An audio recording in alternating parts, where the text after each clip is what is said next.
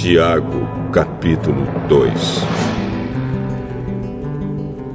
Meus irmãos, vocês que creem no nosso glorioso Senhor Jesus Cristo, nunca tratem as pessoas de modo diferente por causa da aparência delas.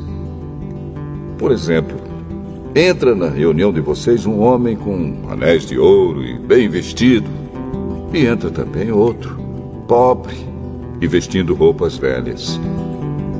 Digamos que vocês tratam melhor o que está bem vestido e dizem: Ah, este é o melhor lugar, sente-se aqui. Mas dizem ao pobre: Fique de pé, ou sente-se aí no chão, perto dos meus pés. Nesse caso, vocês estão fazendo diferença entre vocês mesmos e estão se baseando em maus motivos para julgar o valor dos outros. Escutem, meus queridos irmãos.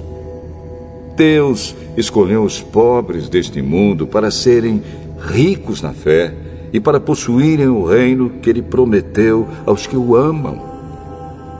No entanto, vocês desprezam os pobres. Por acaso, não são os ricos que exploram vocês e os arrastam para serem julgados nos tribunais? São eles que falam mal do bom nome que Deus deu a vocês. Se vocês obedecerem à lei do reino, estarão fazendo o que devem, pois nas Escrituras Sagradas está escrito: Ame os outros como você ama você mesmo. Mas, se vocês tratam as pessoas pela aparência, estão pecando, e a lei os condena como culpados porque quem quebra um só mandamento da lei é culpado de quebrar todos. Pois o mesmo que disse, não cometa adultério, também disse, não mate. Mesmo que você não cometa adultério, será culpado de quebrar a lei se matar. Falem e vivam como pessoas que serão julgadas pela lei que nos dá a liberdade. Quando Deus julgar, não terá misericórdia das pessoas que não tiveram misericórdia dos outros.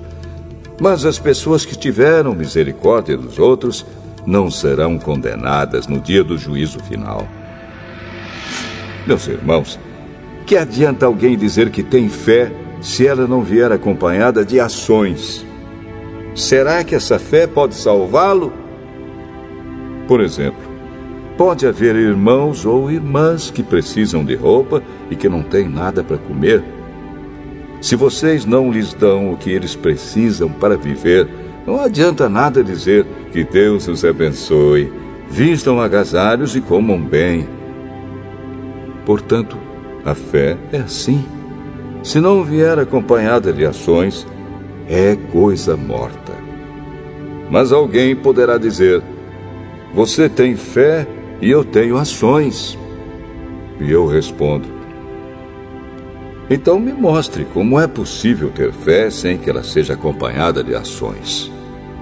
Eu vou lhe mostrar a minha fé por meio das minhas ações. Você crê que há somente um Deus? Ótimo! Os demônios também creem e tremem de medo. Seu tolo. Vou provar-lhe que a fé sem ações não vale nada. Como é que o nosso antepassado Abraão foi aceito por Deus? Foi pelo que fez quando ofereceu seu filho Isaque sobre o altar. Veja como a sua fé e as suas ações agiram juntas. Por meio das suas ações, a sua fé se tornou completa. Assim aconteceu o que as Escrituras Sagradas dizem. Abraão creu em Deus e por isso Deus o aceitou. E Abraão foi chamado de amigo de Deus. Assim, vocês veem que a pessoa é aceita por Deus por meio das suas ações e não somente pela fé. Foi o que aconteceu com a prostituta Raabe, quando hospedou os espiões israelitas e os ajudou a sair da cidade por outro caminho. Deus a aceitou pelo que ela fez.